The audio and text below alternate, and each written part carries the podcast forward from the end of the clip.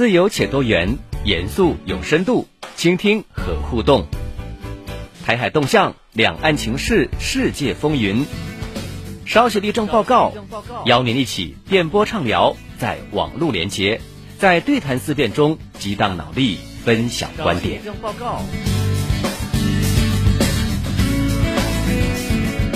好，那么各位在网络上收听我们的节目，还有台湾的乡亲，大家周末好。Hello，我是大家的老朋友阿伟。哎，我是大家两个好朋友杰克哈。嗯那那节目上线的时候刚好是周末，在说周末的同时，也想说我们是哎农历的春节过后是啊、第一次跟大家在线上见面，所以说其实也还是可以讲说春节好了，因为那这波的报出来就是刚好是周六周天，嘿元宵佳节嘛，是对不对？是是嗯嗯那元宵佳节嘛，一般来说大家都还是一家团圆，嗯一般团圆都是的日子啦哎，嗯过了这元宵才会收心说去上班工作哈。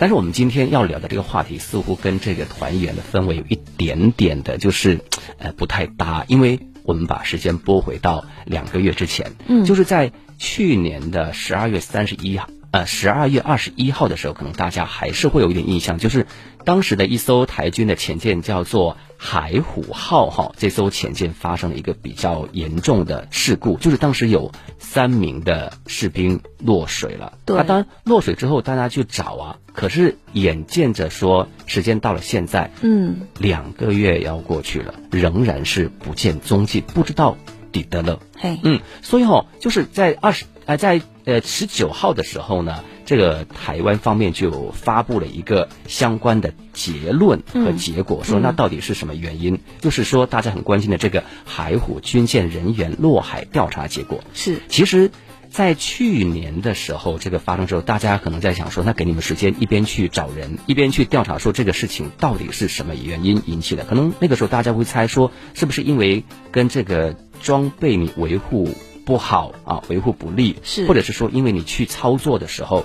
呃，好，当时说去收这个相关的装备的时候，训练不足等等有关系。其实都是在等一个官方的说法嘛。对，但是现在可厉害喽！嗯现在就是说，结果是跟所有的人为的因素是没有关系的。直接排除了哈。对他把这个所有的原因都推后，环境的原因拢配合，这里诶机械主连条件啊、自然条件的原因。哦哦我们来看哈、他们在十九号的时候就说啊，这个呃海虎军舰人员落海案，经过调查小组分别就机械。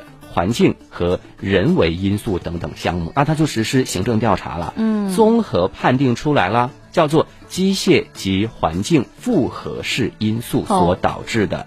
啊，不照理解。所以公，哎，比如公在机械因素方面，他们就讲说，哦，我们在任务执行之前，已经按照所有的规定完成了他所有这些，呃，出发之前的检查。好，啊，只是说因为在航行期间，哦，这个呃后救难浮标盖板啊，在不可预期的情况之下，它脱落啦，嗯所以呢，我们才会派这个官兵到甲板上去执行处置啊，啊，所以就是这个原因。所以他说，对这人员落海和装备的故障，不可能有故意啊，或是过失的责任。就我我们作为官兵来说，是人的原因，他说是没有的，所以就按照说什么各种呃行政法法呀，嗯还有他们的这些呃部部队里面的一些规定，然后说。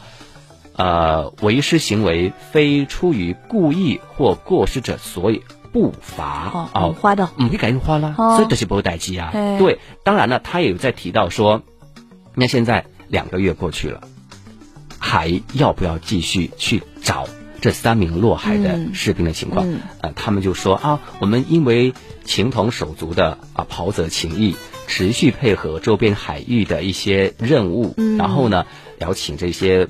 其他的部队啊，或是海上一些舰艇等等啊，对失踪人员监视搜救，那不影响其他的任务的执行。哦，所以，重要这部位的是工，我们很专业，我们出门之前做好了检查，在过程当中是因为环境的原因，所以某一个呃设备掉了啊，我们也派了人员去进行处置。所以呢，跟我们的人员的专业度来讲没有关系。还有就是长官的一切了。对，还有就是我待会儿要讲的，就是说，他们比如说你在这个舰里有个舰长嘛，嗯指挥官嘛，嗯，他这个当中也讲说，没有问题，没有毛病，反正人没有关系嘛。当然，这跟我待会儿要讲的一件事情有点联系了哈。所以他说，而且我们台军大家很团结，很有爱，就大家都愿意配合去搜救，对，我们会继续去搜救。但是我待会儿也还要再讲说，继续搜救这件事情到现在两个月过去了，合不合理哈？对，他还有没有这个必要呢？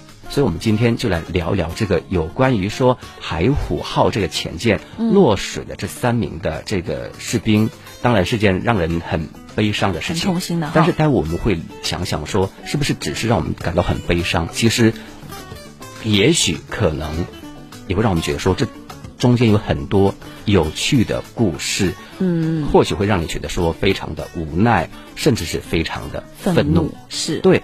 我们首先来看看，就是关于搜救专业度的情况。嗯，呃，如果是说，嗯，有一些网友还不是很了解说这件事情的情况啊，就是当时在去年十二月二十一号的时候，中午的时候，他们在这个出海的发呃过程当中啊，说发生的这个救难浮标脱落的事件。是，然后就四个人出去啊，想说把这个东西给收回来，但是因为浪太大，三个人砰落海了。嗯，然后呢，就有人说那。赶要救人嘛，嗯，又上去了七个人去帮忙，然后砰，又三个人落海，所以这个人有六个人落海哦。然后还好呢，这个边上有一些其他的呃潜舰啊，一些舰艇等等，救起来一些人。但最终的结果就是说，一个姓林的士官长，还有一个姓严的和姓张的上士就落海了，一直到现在都找不到。就是我们现在就是在搜救这三名同胞，找不到。在什么地方？好，那么刚刚我们提到说他们在二十九号刚刚发布说我很专业，可是当时的情况，我们一般来讲说，如二十一号发生的这个事故，正常的搜救过程当中，就说我们要赶紧救人，是，然后要动用一切所有可能的方式跟方法，比如说我自己救，或者请别人帮忙一起来救，这才是正常的，对不对？主要是要通报吧，我觉得这个事情没有错，就是说你要跟。上面的部门来反映说，我们出现了事故，出现了问题，出现人员失踪的情况，才能找更多人来帮忙。对，然后我们也在帮，但是我们希望你们赶紧也帮忙去呼吁大家。比如说，如果这个因为比如说它大海当中洋流啊，什么风向等等等等的去搜救，是，但是哦，真的就是当时他们第一时间没有通报台湾的搜救中心启动搜救，一直到。那个时候，二十一号下午的一点四十分，仍然是以他们这个部队，也就是防务部门为主的搜救舰船，还有他们的直升机进行搜救，一直到下午两点才正式通报台湾的搜救中心，启动全台湾的搜救机制。那么，比如说一些渔船呐，还有说，哎，航行在这个路线上的一些船只啊，让他们说你们要帮忙注意一下海面上的状况等等。所以就想说。为什么你不在那这个落海的第一时间？是他的考量是什么嘞？对，所以呢，这就会让大家很莫名其妙，想说为什么会出现这样的一个情况？那当然就不得不让大家产生一些怀疑。有人就说：“哎，你可能是因为不是你后来所说的这个什么救难浮标脱落，会不会说因为一些装备的原因？”哦，对，因为他们很奇怪，说你后来去进行这个。救难浮标来收回的时候，你是把这个前舰浮到这个洋面上了，人就要上去，然后去回收。其实这个东西等于说，应该要有一件比较严重的事情发生的时候，你才会浮出来，然后去进行处理。所以他们有人就想说，那有可能是因为一些装备的问题，倒不仅仅是说一个什么救难浮标这么普通的事件。是，但是就是说，如果你呃操作不当，那就说明可能说我训练不足，也许他想要掩盖这样的一个事实。然后说哦，我就是因为救救难浮标原因，那所以当下他没有第一时间去，所以这个时候他并没有把生命安全放在第一位。就是为了掩盖一些这种事情哈，去造成这样的人命伤亡。其实对于网友来讲，对于这些官兵的家属来说，都是很难过的一件事情。对，所以后来后面的时候发生，就他们有家属就就哎看他们那个就是。爱人吧，家属说那些话，其实令人挺伤心的。就他们会说啊，因为你不是答应说要跟小朋友在家里过圣诞节呀，然后说小朋友说每天都希望你能够早点回来，说陪在他身边等等等等。确实，如果说对家里有小孩的这些，比如说呃爸爸来说，嗯，他们都是家里的顶梁柱啊，对不对？如果一旦人没了，对于一个家庭来说，他的伤害到底是有多大？这确实是让人非常的。伤心的一件事情了哈。嗯。所以呢，还有就是是，他没他没有讲说你当时的操作来讲，就像我们刚刚提到的，就是你要去跟这个呃台湾的搜救中心进行通报。是。按理来讲，你在平时的训练当中是应该有一整套的规范的一个流程，对，包括就出出发生这种事情了以后哈，你应该先怎么通报，对，通报谁，哪一部分人去搜救，哪一部分人去进行这个情况的汇报，然后在什么时候嘞来召开这个发布会等等，对不对？所以哦，说到发布会，他们也在想，奇怪，说当时二十一号发生之后，他们并没有在当天，或是说哎下午，因为当时中午十二点多发生这个事故嘛。他没有在下午和晚上或者什么时候，一直他们到了二十六号才来进行这个发布会的召开，这也让人觉得说很莫名其妙。那些公确实有原因，那也不奇怪了哈。这几天可能也是要去商量一下，去该怎么去骗民众啊，或者说用一个最好的解释让民众能够听下去。对，所以刚刚说，嗯，如果真的确实有事情也可情有可原，他就说因为有猫腻嘛，他可能就想说，我应该要编一个什么样的理由。编一个什么样的故事，然后让大家不会说哦有太大的反应等等这些，所以他们真的是到二十六号才来开始进行这样一个发布会记者会的一个说明。那当然民众就想说，哎，你的专业度、你的这个效率都让人家不满意了，对不对？而且，其实我还有个疑问，就是在于说，当时那些人，他比如说出去进行他们所谓的，就是说这个救难浮标的回收的时候，难道身上没有挂一些所谓的安全扣或者一些安全的绳索吗？这应该也是比较基本的操作。对，我想说这也是应该要有的嘛。比如说你这个安全锁能不能？发挥你的功能，对不对？还有就是说，你这个舰长发现这个浮标故障之后的决策，当然很重要，做一舰之长嘛，对不对？那如果是说真的出现了情况，那我们就那个所谓的。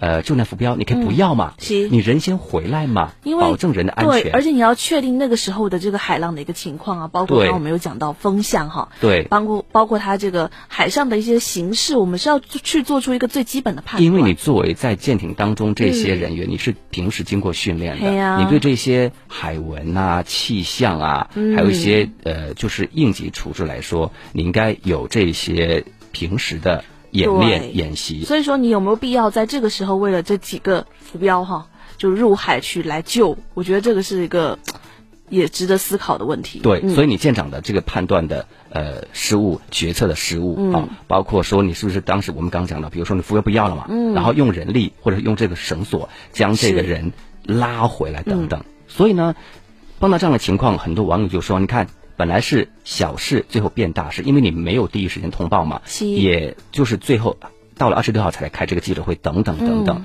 所以呢，还有就是说，他们也在猜，就是浮标上如果有在就是装备的方面来说，它应该上面有一些现代化的一些装备，比如说你是否可以不断的持续对外发送求救的讯号，对不对？嗯。然后呢，可能他们也怕说，是不是台军唯恐所谓的出事。这样的氛围，让大家知道说啊，你可能处置不专业等等，所以他一开始想要掩盖这个情况。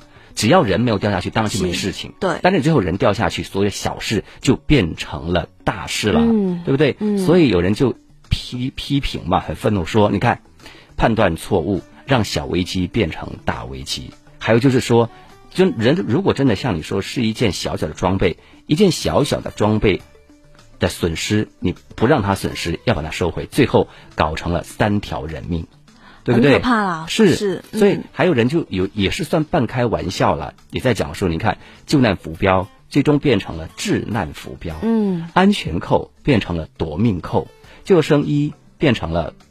脱离一啊，自家出事却推给外部影响，真的就是说总结的很到位。对，所以你现包括最后的刚刚发布的这个信息十九号，你最后结果就是外部影响啊，自家出事，我没有没事，我们很专业，我们很够格。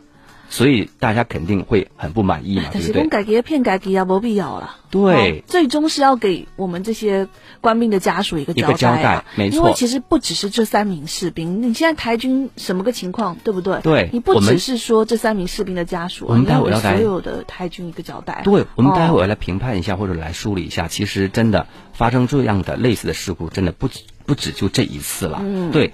然后还有一件事情也让人家觉得说非常诡异的点在于什么地方？就是说这个呃前舰发生了呃人员的落海事故之后，一般来说作为这个指挥官来讲，他一定要去找原因嘛，是，然后去跟大家进行报告嘛，然后不断的去所谓的说哎修正啊，要怎么怎么样，他应该是我们讲白正常来说是焦头烂额，对，很多事情你是要处理跟面对的，嗯，但是哦。这样的重大事故发生之后，时任舰队指挥部的指挥官叫做蒋正国。这个人哦，非常奇怪的是，在事情发生九天，也就是在呃新历二零二四年的一月一号，哇，人家升职了，又官升，在这个时候升职吗？对他当时就任了台防务部门的参谋本部的副参谋总长。所以就觉得很奇怪，嗯，哎，会不会有可能说你因为这个我快要升官了，嘿，然后当下出现这样的事情，加工应用一个月，试图对不对？所以本来想说把它压下来，嗯，但是最后当然说已经事情事故出现了，可是最后的结果人家也一样没事啊，是，所以我们也在想说，你看民进党当局，或者是说，哎，蔡英文，嗯，就是不管怎么样。如果这个叫做蒋正国的是自己人，那我就一定要提拔你啊，对不对？所以关你说什么什么出问题了，什么人命关天等等等等，如果是说蔡英文他到时候下台了，嗯，然后他还是要需要有自己一些影响力在里面嘛，嗯，对，所以呢，有人就想说，你看这个事情如果这样一关联起来，它其实是有一些逻辑可循的，到底是什么原因，对不对？对，好。那这就是说，关于当时搜救专不专业，我们有一个大大的疑问。包括说，这个人为什么那么快的，嗯，真的速度很快，九天然后就照生不误啊？好，当然还有一个点就是在于说，我们刚提到说，去年的十二月二十一号发生事故，对，到这个月的十九号，也就前几天嘛，就两个月过去了，对，两个月过去了，搜救还要在进行当中。当然，我们不是说我们是。冷血或者怎么样？那继续搜救，他有没有从专业的角度来考量？嗯，是不是真的必要？那如果是说，嗯，你还要搜救，到底是出于什么样的目的？你觉得会有没有一个好的结果吗？我们比较从科学的角度来说嘛，就这个问题好好的聊一聊。自由且多元，严肃有深度，倾听和互动。台海动向，两岸情势，世界风云。稍息立正报告，邀您一起电波畅聊，在网络连接，在对谈思辨中激荡脑力，分享观点。好，休息一下，我们欢迎线上的朋友，还有达人熊亲、Gay 兄收听我们的少戏立正报告。大家好，我是杰克，我是阿威。嗯嗯，好，我们刚刚呢是来聊的话题有关于说去年十二月二十一号的这个叫做海虎军舰人员的落海情况哈。那我们刚刚提到说，这个落海情况到现在来算已经两个多月了，因为到二十一号就两个月嘛。嗯，那现在的情况是，他们给了一个。所谓的调查结果是还讲的说啊，因为基于情同手足的袍泽情谊，我们还会继续来进行搜寻。是，那这点就让人觉得很奇怪了。其实我觉得说，你当时落海之后，大家去找或者发动全台这些搜救力量去找，大家是可以理解的。对，那是应该的嘛，人道主义啊。没错。但是哦，我们经常有讲说要科学嘛。对。有什么搜救黄金七十二小时啊？是对。那么。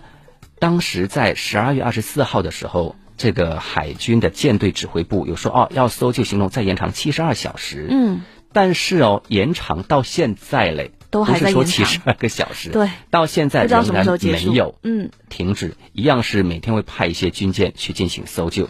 那么我们要知道说，其实搜救的当中，人家是有一些所谓的指引的，就像你看病一样，你什么时候的病。要看什么样的医生，吃什么样的药啊？所以就有人拿出说，台湾的搜救指挥中心作业手册当中的任务之停止与延长的这么一个规定。嗯，他们是有讲的，就是说规定当中停止任务是以，比如说人员落海，海水温度二十一度以下，搜救四十八小时。嗯啊，然后呢？二十一度以上，搜救七十二小时之后，经搜索无结果者，也就是说，最多应该也就是到七十二小时。我们先不说。你海况的情况，或者处于说人道啊，或者说，嘿，呃，这个感情等等，七十二小时其实算是非常长，因为在大海里。其实我觉得民众也不会讲说让你就不要不要去搜了，但是你问题是你的这个长官，你应该是要讲出来，你到底是依了什么样的规定，为什么要继续？好，没有错。所以我觉得阿伟说的很对，就是说啊，这个是我们从科学的角度来说，但是现在就是没有停了两个多月了，嗯，所以呢，就有人批评了。呃，说这个负责人一个叫唐华的，嗯，说他经常讲依规定，依规定。嗯，那么依规定，就像阿伟说的，依规定为什么什么规定到现在还要继续来那个，对不对？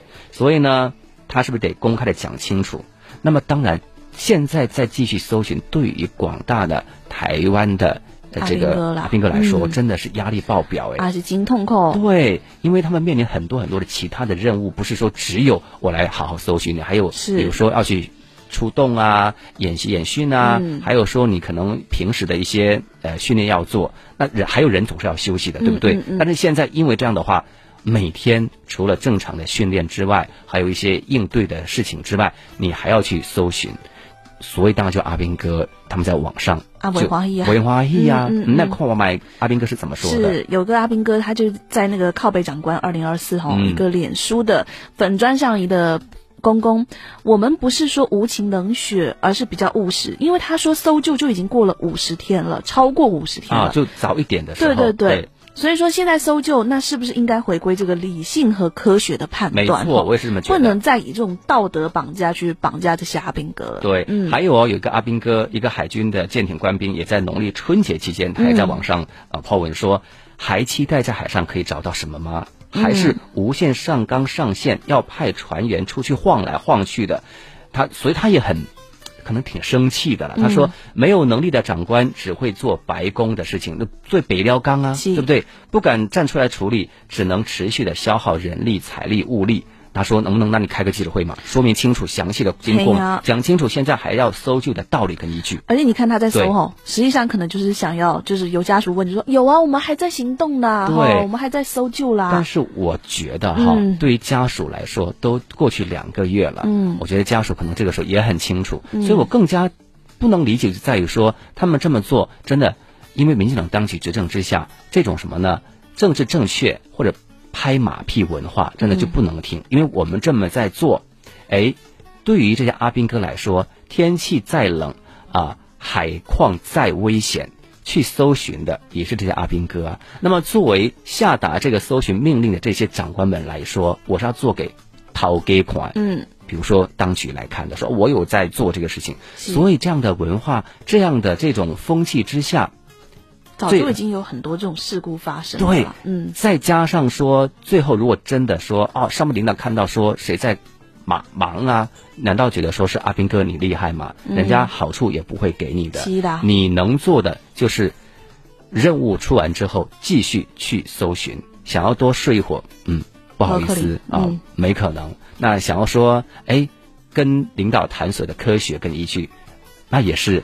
没可能了，对不对？嗯，所以这种最后的结局是难受的，然后每天都要出去疲于奔命的，就是茫茫大海当中也不知道干什么的，就是阿斌哥们，对不对？很无奈。所以这种所谓的政治正确的政治搜救，还有拍马屁的戏码不断的在上演，最后就是阿兵哥们每天疲于奔命，但是捞不到任何的好处。嘿，嗯。好，那么因为时间关系哈，我们今天的这个少期地震报告的节目就和大家先聊到这里。嗯，我们下周同一时间再会，拜拜，拜拜。自由且多元，严肃有深度，倾听和互动。台海动向，两岸情势，世界风云。稍息立正报告，邀您一起电波畅聊，在网络连接，在对谈思辨中激荡脑力。分享观点。